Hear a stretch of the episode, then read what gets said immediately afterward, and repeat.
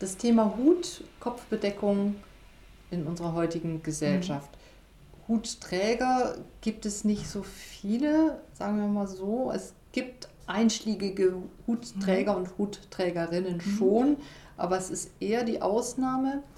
Vieles, was dann vom Hut weggehend so skulpturalere Kopfbedeckungsschöpfungen angeht, findet sich ja im Theater. Und da gibt es für mich so eine ganze große Spannbreite zwischen den Hutlosen in unserer Gesellschaft, den mutigeren und zum Teil dann sehr überzeugten Hutträgern, mhm. die schwören dann darauf und wollen gar nicht mehr ohne Hut mhm. aus dem Haus gehen, bis hin zum Theater. Wo siehst du dich da drinnen oder wie siehst du auch so dieses ähm, Thema Hut? Was macht das mit einem? Was macht das vielleicht auch mit einer Gesellschaft? Ja. Ähm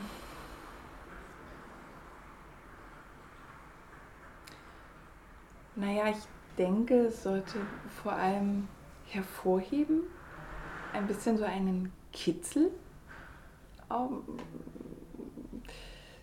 Es darf durchaus Dinge sichtbar machen, die man vielleicht so nicht sieht an der Trägerin, ein, wo wir vorhin zum Beispiel bei ein Augenzwinkern.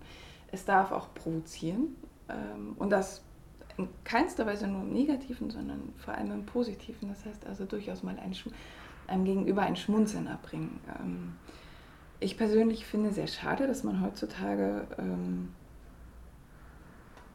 sehr wenig Hut im Alltag trägt.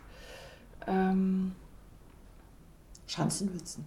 Fällt mir ein, weil es gibt ja dann manchmal so Modewellen, ja. wo alle die gleiche ja. Kopfbedeckung, also im Winter braucht man ja öfter eine Mütze, ja. eine Schanzenmütze, aber die zieht man sich dann auch im Sommer über ja. den Kopf. Oder es gibt irgendwie so ein Trilby.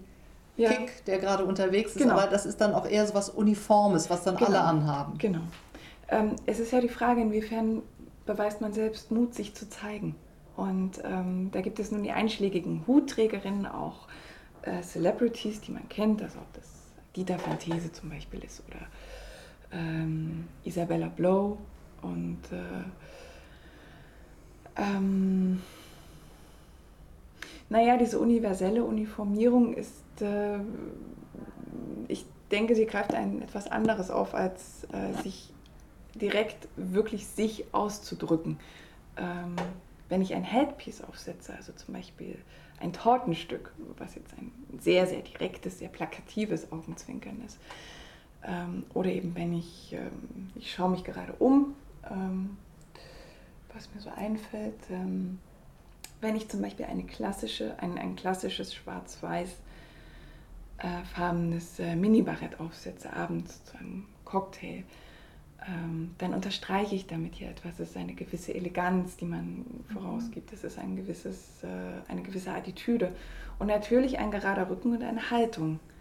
Und ähm, das ist natürlich auch, und es mag vielleicht auch dezent sein, aber es ist natürlich ein Statement ähm, wo man etwas mehr auffällt, wo man Mut dazu haben muss, aufzufallen. Und ähm, wie du eben bereits gesagt hast, die Schanzenmütze, ähm, ähm das greift natürlich etwas komplett anderes auf. Und äh, wir haben ja für den Winter zum Beispiel auch eine kleine Rollkollektion, die auch eine klassische Beanie mit beinhaltet, die natürlich den praktischen Aspekt hat, einfach bequem und äh, warm zu sein ähm, wir haben aber natürlich auch einen Turban aus Wolle, den man tragen kann, der aus dem rein praktischen Aspekt also wieder mhm. komplett heraussticht. Also der natürlich äh, auch etwas mit sich schön gekleidet zu zeigen oder zeigen zu wollen zu tun hat. Und das ist natürlich eine gewisse Eleganz, die, oder und mit Eleganz meine ich hier gar nicht glitzern oder gar nicht, äh, gar kein Opernfein machen, ähm, sondern eine gewisse Eleganz, die man in sich trägt und die man damit nach außen kehrt. Und äh, was durchaus zeigen kann, dass ähm, man Nachlässigkeit vernachlässigt.